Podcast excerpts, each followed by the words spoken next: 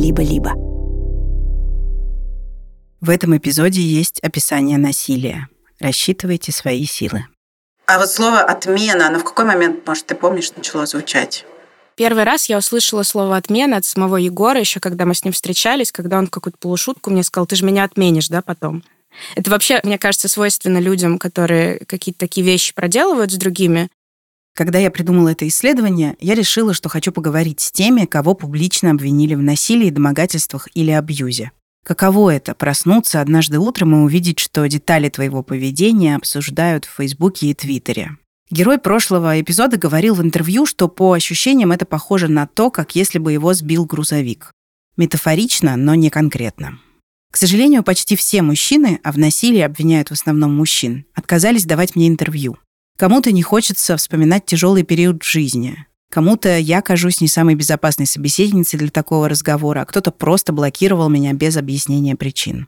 Отказы в разной форме я получила от всех мужчин, к которым обращалась за интервью. Кроме одного –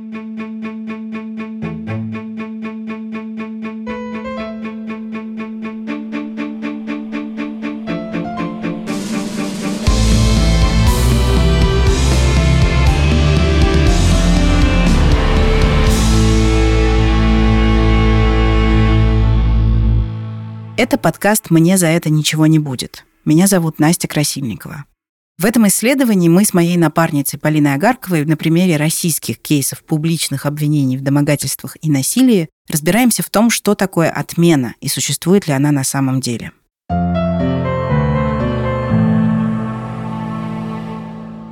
21 января 2022 года, за месяц до начала войны, журналистка Ольга Житпелева написала в Фейсбуке пост о том, что ее избил бывший молодой человек, кинокритик Егор Беликов. Ольга рассказала, что хотела забрать вещи из квартиры после расставания с Егором, и встреча с ним закончилась для нее несколькими ссадинами, кровоподтеками и ушибами на лице и голове, да парочкой синяков на ногах.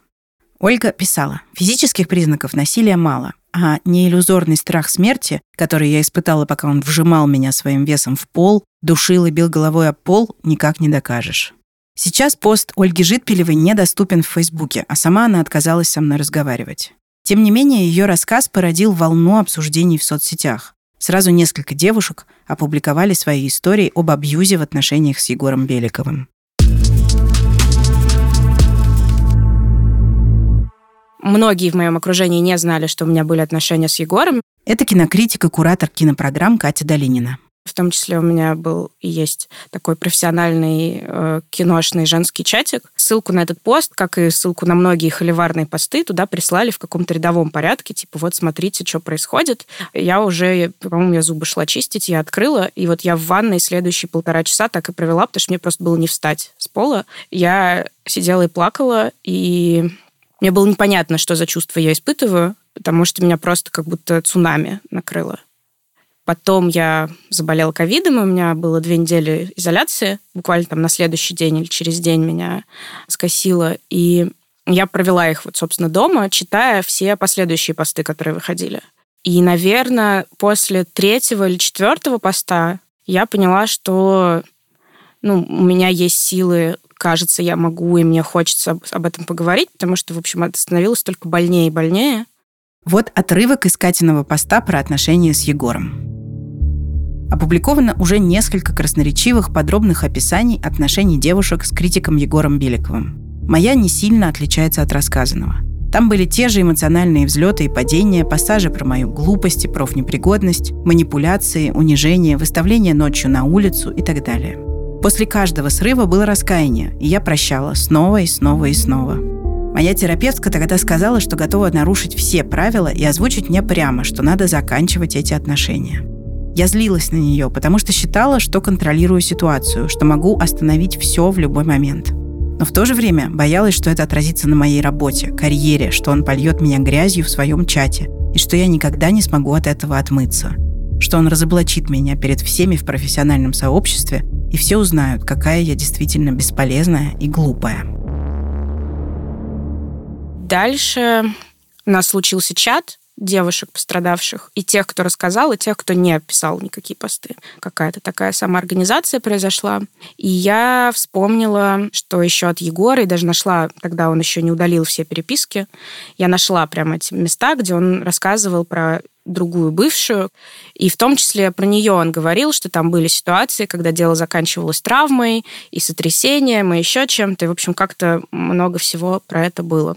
И я знала, как ее зовут потому что в целом для Егора было свойственно э, всех между собой сравнивать.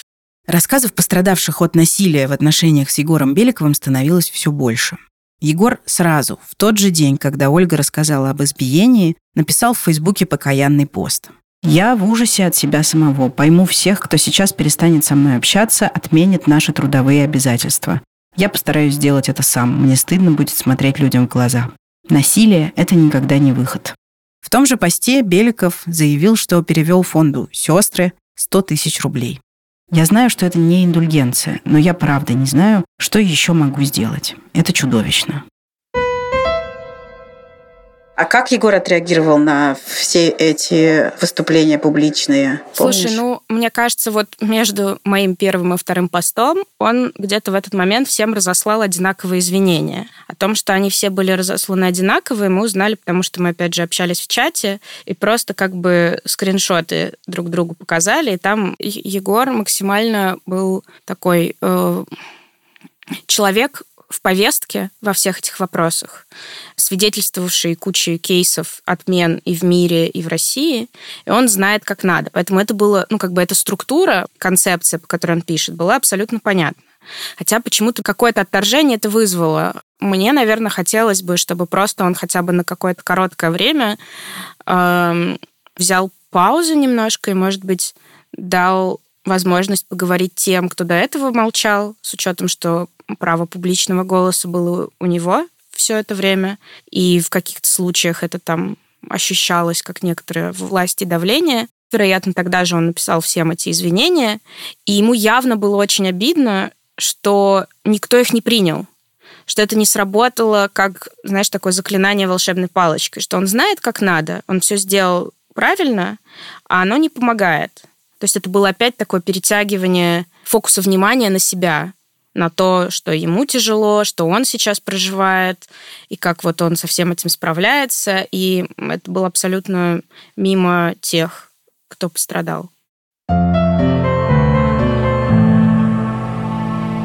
А как вы сами формулируете, что случилось с вами? Как вы это себе для себя формулируете? Ну, меня отменили. Ровно так это и называется. Меня турнули с всех работ, на которых я на тот момент числился и присутствовал. У меня разорвалось множество социальных контактов, но, слава богу, остались какие-то друзья не из медиасферы, с которой я с тех пор ничего общего, по сути, не имею. Работаю в каких-то окрестных сферах и в целом, ну, совсем не на том уровне, на котором я работал предыдущие почти 10 лет. Моя личная жизнь стало достоянием общественности против моей воли, но, с другой стороны, наверное, наверное, они имели на это право тоже, как мне кажется. Плюс, ну, для меня это стало сильным эмоциональным и психологическим потрясением. Я, наконец-то, сменил психиатра, ну, а затем у меня началась кавалькада личных трагедий. Не знаю, имеет ли смысл их все здесь рассказывать. Я уехал, чтобы хоть секунду не думать о том, э, что произошло, потому что я ходил просто из угла в угол по своей квартире. Уехал за границу, потом у меня умерла бабушка, потом я попал на Украину 23 февраля 22 года. Потом на силу оттуда выбрался.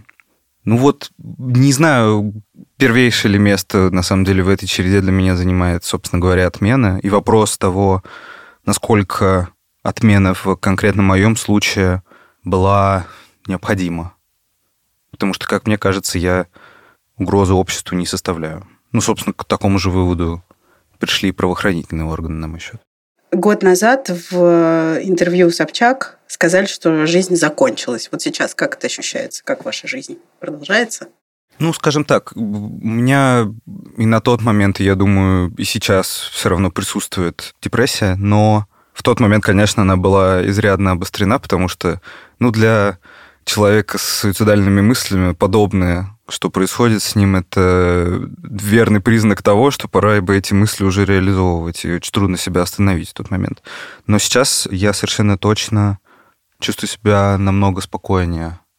И нет, для меня жизнь не закончилась, началась какая-то другая.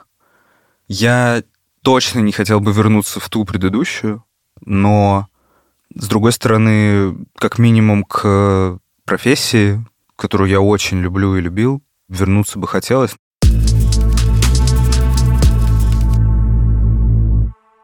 У меня были отношения с девушкой по имени Оля, и это были довольно, ну, как видится постфактум, э, не лучшие отношения в жизни. Я бы просто не хотел здесь использовать слово абьюзивное, оно, мне кажется, немножко затертым.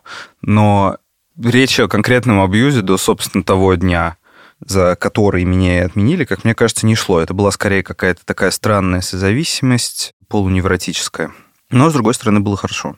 Мне бы хотелось надеяться не только мне. А, и за неделю до дня, по-моему, это было 27 января 2022 года, Оля решила залезть в мою личную переписку, обнаружила там какие-то а, штуки, которые не вполне соответствовали нашим с ней договоренностям.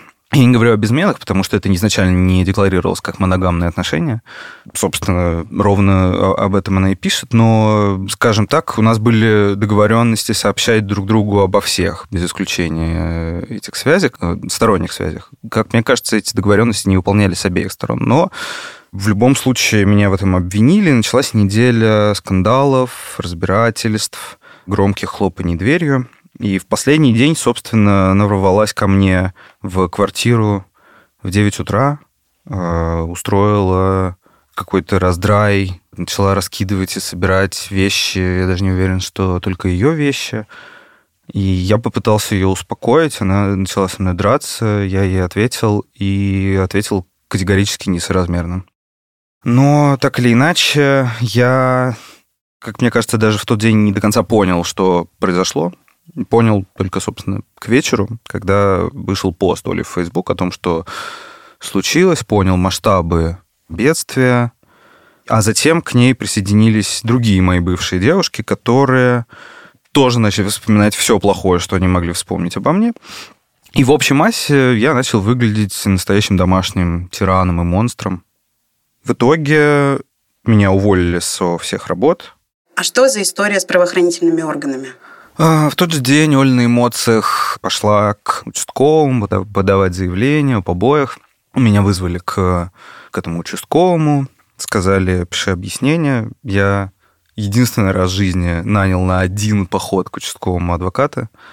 Просто не оставил никаких показаний, написал Оле и говорю, давай как-то это решим без полиции. Но она забрала заявление. Это не было каким-то давлением на нее, или я не предлагал ей какого-то выкупа и так далее. Просто мы договорились. Ну и на этом, собственно говоря, все закончилось, никакой судимости, уж тем более разбирательства по этому делу нет и быть не может. Так а участковый это что спрашивал? Спрашивал, что произошло, я просто ничего не ответил, ссылаясь на какую-то там статью Конституции, я уже не помню какую. Право не свидетельствовать против себя. Да-да-да. Ну там не то, что уголовки, там и административки никакой не было. Пост, который вы написали, где вы признаете, что все так и есть, и вы абьюзер. Как именно вы решили его написать так, и почему вы решили перевести деньги именно в центр сестры? Ну, это было в полнейшем отчаянии сделано скорее. То есть, э, когда ты настолько коришь себя и пытаешься просто себя уничтожить, и пытаешься повести себя в то же время правильно а никакого механизма того, как это делать правильно в этой ситуации, ну, мне не пришло в голову ничего другого. Остальные, кого отменяли по той же статье, скажем так, общественного уложения морального, они обычно либо все отрицали, ну, я просто э, смотрю на референсы. Я сколько в этих креативных индустриях работаю я попытался понять, как э, люди ведут себя в этой ситуации, и попытался сделать правильно, потому что мне показалось, что остальные ведут себя неправильно. Почему фонд сестры? Фонд сестры мне давно нравился, но просто как-то не достигал моего поля зрения, поэтому фонд сестры. Ну, фонд «Сестры» помогает пострадавшим от сексуализированного насилия, в частности, пережившим изнасилование. Да, но я же и не индульгенцию оплачивал. Просто я хотел совершить правильный поступок. Это не обязательно должно было быть связано с, со мной, но просто э, это, наверное, в той же стороне, да, в теме домашнего или сексуализированного насилия. Ну, было бы странно переводить деньги в фонд больных детей в этой ситуации, не правда ли? Я потом, кстати говоря, жалел про этот перевод, если честно, потому что деньги-то быстро кончились, на самом деле. Я никогда не был сверхбогатым человеком, я просто... Я не из богатой семьи, я сам себя обеспечивал, начинал с нуля. Я даже слышал о Толе, что фонд сестры собирался вернуть мне эти деньги.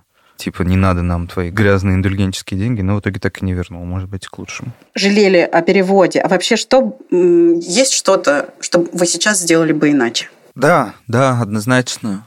Я бы не довел ситуацию, которая произошла между мной и Олей до того момента, на котором мы в итоге остановились, потому что, скажем так, это был э, тяжелый, хотя, как позже выяснилось, не самый тяжелый период в моей жизни. Слишком много алкоголя, слишком много нервотрепки, слишком много работы.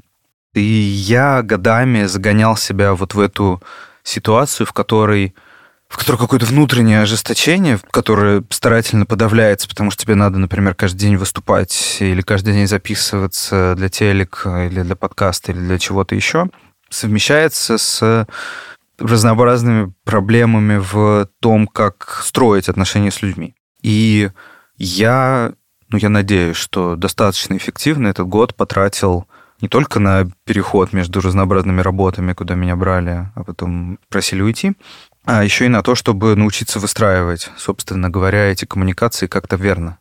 Перестал вести соцсети и тоже выбрался из этой ловушки, слез с иглы общественного одобрения, да. И к текущему моменту, как мне кажется, я бы смог, если не обсудить не на повышенных тонах ту ситуацию, которая произошла с Олей, то как минимум, чтобы эта ситуация не закончилась так, как она закончилась не закончилась этой потасовкой на полу э, моей квартиры. Мне кажется, потасовка это все-таки э, тот термин, который уместен, не знаю, из-за спора на парковке, но никак не уместен, когда мужчина избивает девушку. Ну, это ваша формулировка. Вы, как мне известно, свечку там не держали. Ну, вы слышали мою версию, слышали версию Оли, вернее, читали. Не знаю, разговаривали вы с ней или нет. Нет, это не было избиением девушки. А как это возможно? Ну, то есть э, травмы зафиксированы на фотографиях и в травмпункте. Ну, вам об этом лучше спросить у Оли про э, степень серьезности ее травм. Но, насколько мне известно, да, они зафиксированы, но в итоге не оказали никакого серьезного влияния на ее здоровье. С ней все хорошо. Она в покое и безопасности. Как я, собственно, и писал. Обязательно нанести или легкий, или серьезный вред здоровью, чтобы то, что произошло, называть избиением? Так это к вам вопрос. Это вы у меня требуете объяснить, что такое избиение. И чем оно отличается от потасовки? Потасовка это только на парковке, вы сказали. Нет, я сказала, что мне кажется, что э, слово потасовка больше подходит к ситуации, когда мы говорим о каких-то равных физических возможностях. Вы, наверное, преувеличиваете мои физические возможности только и всего. Я весьма хилый человек. Вы мужчина? Спортом не занимаюсь. Да, я больше, да, я знаю. Окей. То есть вы не думаете, что это избиение? Нет, мне не кажется, что это было избиение. Тогда в чем вы виноваты? Я виноват в том, что применил физическую силу к моей бывшей девушке. Я виноват в том, что я довел эту ситуацию до того момента, когда я перестал себя контролировать. Я виноват в том, что годами игнорировал собственные психологические проблемы. Ну, как-то обращаться с этими психологическими проблемами людям, которые были рядом со мной. Но это не было умышленное причинение физического вреда здоровью однозначно, если мы говорим, опять же, о юридических терминах.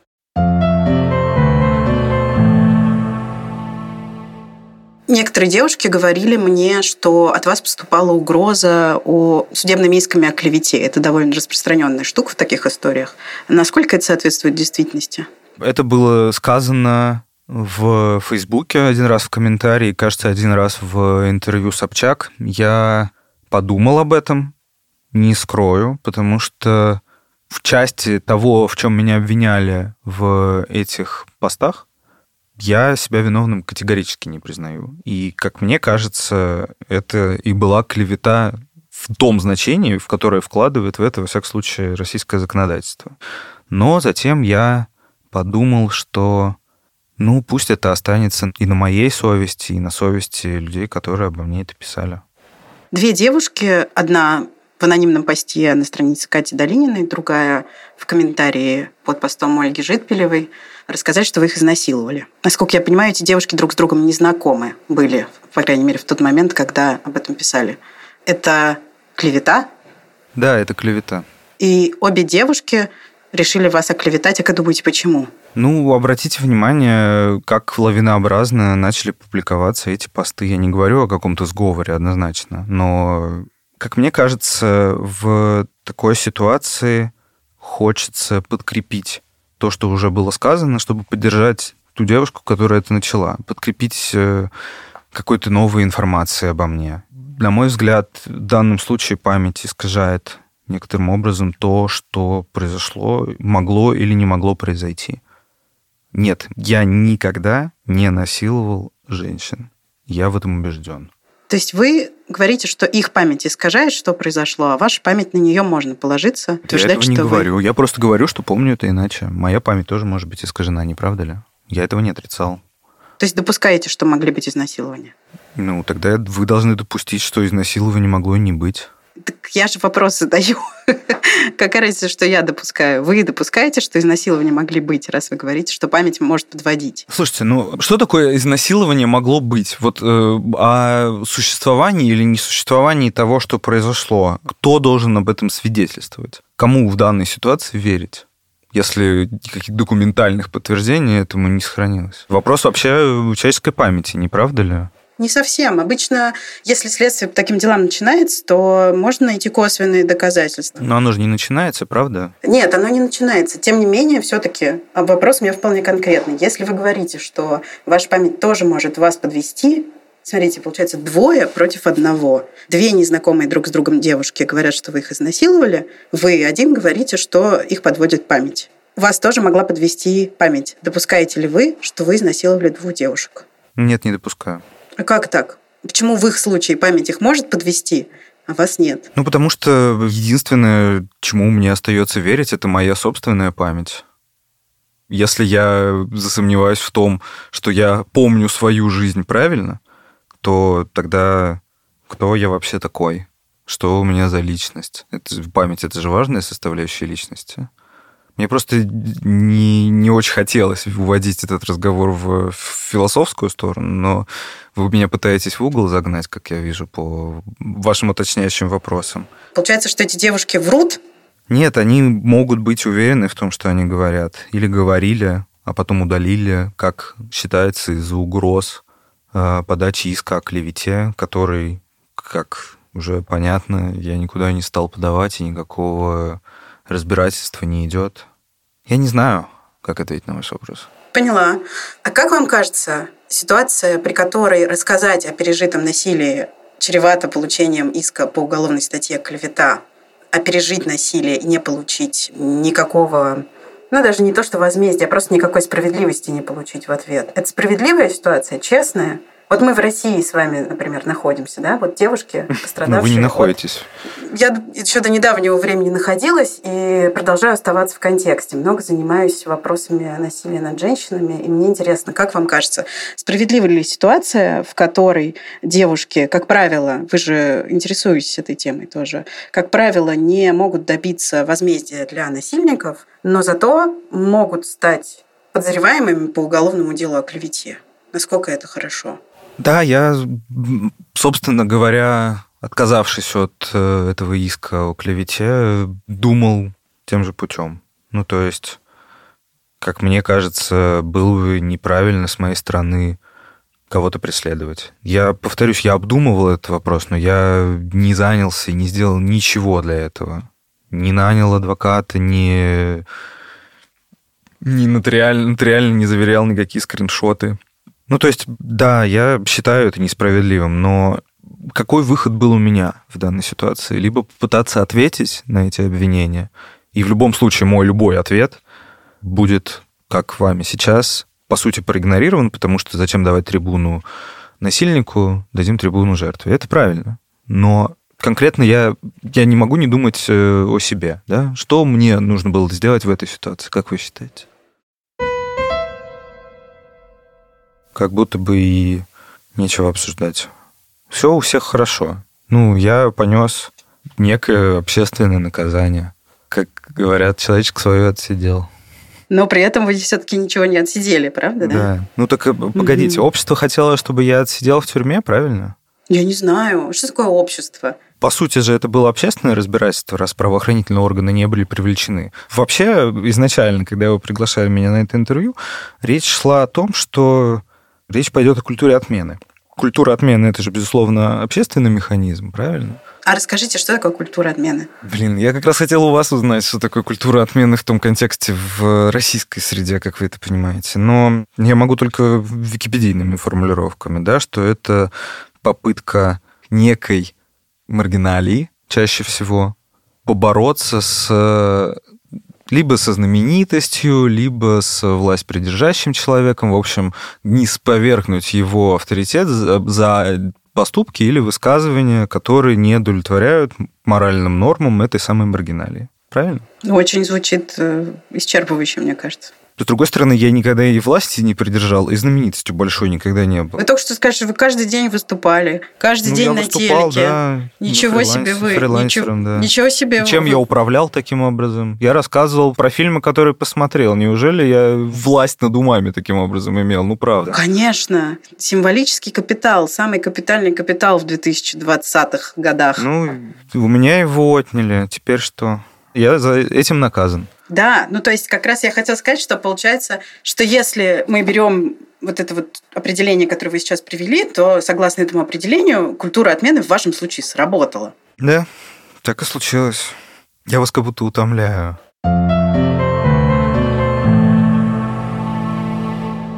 А чем вы сейчас зарабатываете? Я чем попало, если честно. Я что-то иногда пишу, что-то иногда делаю, придумываю. Ну, что-то среднее между креаторством, СММом, просто копирайтингом. В общем, где мне предлагают по старой памяти, туда иду. Но это все равно довольно смешные деньги, поэтому я сейчас решил переехать из Москвы не за границу, потому что у меня банально нет на это средств. Я вот переезжаю в Калининград, потому что там квартира банально подешевле.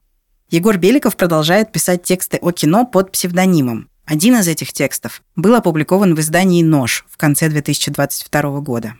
А еще Егор периодически появляется в передаче Андрея Малахова «Привет, Андрей» на телеканале «Россия-1», тоже в качестве кинокритика. Сейчас, когда вы знакомитесь с девушками, вы рассказываете им про то, кто вы, какова ваша позиция в обществе? Не только с девушками. А я бы сказал, что вообще э, страх того, что меня просто узнают на улице, и что-то после этого произойдет, э, перестал меня одолевать, э, я не знаю, ну, может быть, полгода назад. Это была прям настоящая какая-то фобия. Вы чего именно боялись? Просто нежелательных любых социальных контактов. Ну зачем? Что я нового услышу, что нового они захотят от меня узнать, не хотелось проверять. Я купил тогда балаклаву даже, но это я был совсем, конечно, на дне эмоциональном новые знакомства, новые друзья, отношения. И они, конечно, все знают о том, кто я такой, что со мной произошло.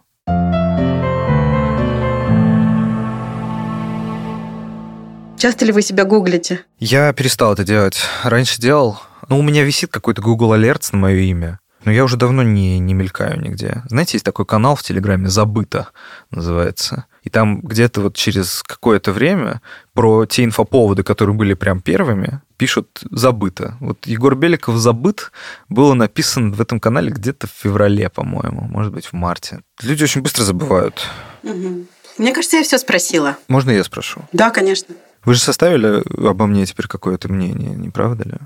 После этого разговора. Мы просто раньше с вами никогда не общались. Ну, это неизбежно происходит, когда берешь у кого-то интервью, по-моему. Вы хотите спросить, насколько оно сильно отличается от того мнения, которое было у меня до этого разговора? Нет, не обязательно. Может быть, просто расскажете. Я на самом деле много об этом думаю. Просто о том, хочу ли я убедить себя в том, изменился ли я или нет. Или это на самом деле произошло. Я не ответила Егору на этот вопрос тогда и не отвечу на него сегодня вам. Просто потому, что я не считаю, что это мое дело и моя задача оценивать, изменился ли он. Я не готова давать оценку Егору, но могу сказать, что разговор с ним показался мне ценным для этого подкаста.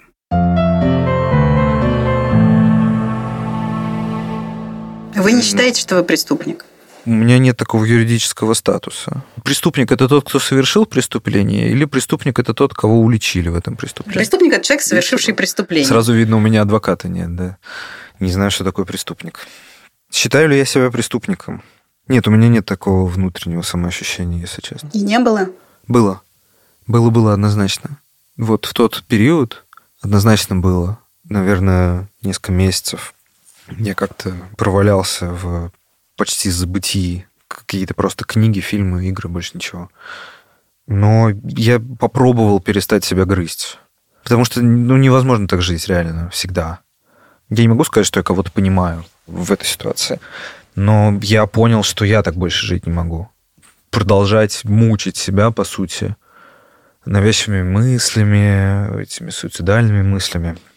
И я просто попытался стать для себя, не для кого-то, не для публики, потому что на публику я это совершенно не показывал. Это вот мое первое интервью о той ситуации со времен Собчак. И я надеюсь, последнее. Больше ничего никогда не скажу. Хватит с меня.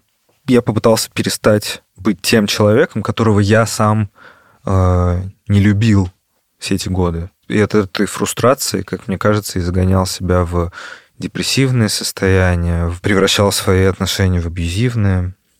Вот этот вечный надлом такой, лил пиповский, не знаю, меня утомил. Я решил просто взять и повзрослеть. И вот теперь пытаюсь жить как-то эту взрослую жизнь. Перестать быть ребенком, которому дают, которому идут навстречу, которого жалеют, а он просто все сильнее садится на плечи. Я хочу перестать быть этим человеком, и я надеюсь, что я сделал какие-то шаги в эту сторону.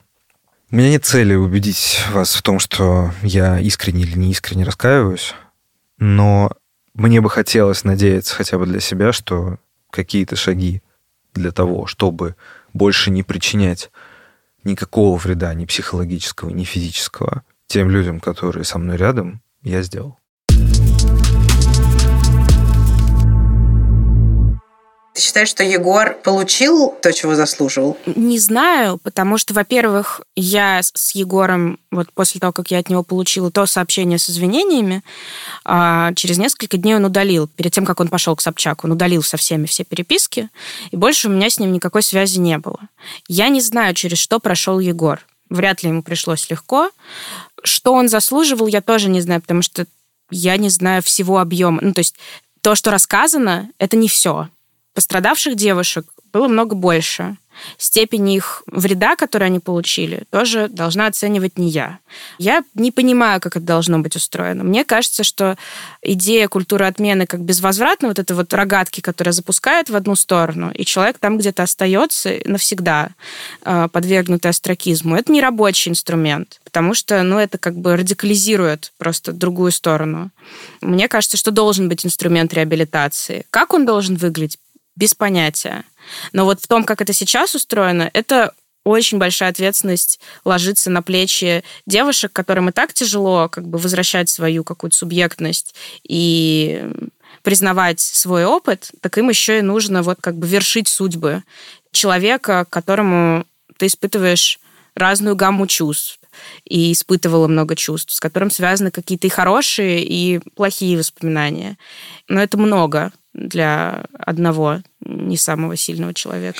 То есть ты хочешь сказать, что у тебя не появилось ответов на э, вопросы после того, как ты сама поучаствовала в кейсе культуры отмены? Нет, у меня не появилось никаких ответов, и я знаю, что я бы сделала все то же самое, окажись я сейчас в такой же ситуации. То есть я не жалею о том, что я сказала и написала. Но это было очень тяжело, гораздо тяжелее, чем я могла себе представить.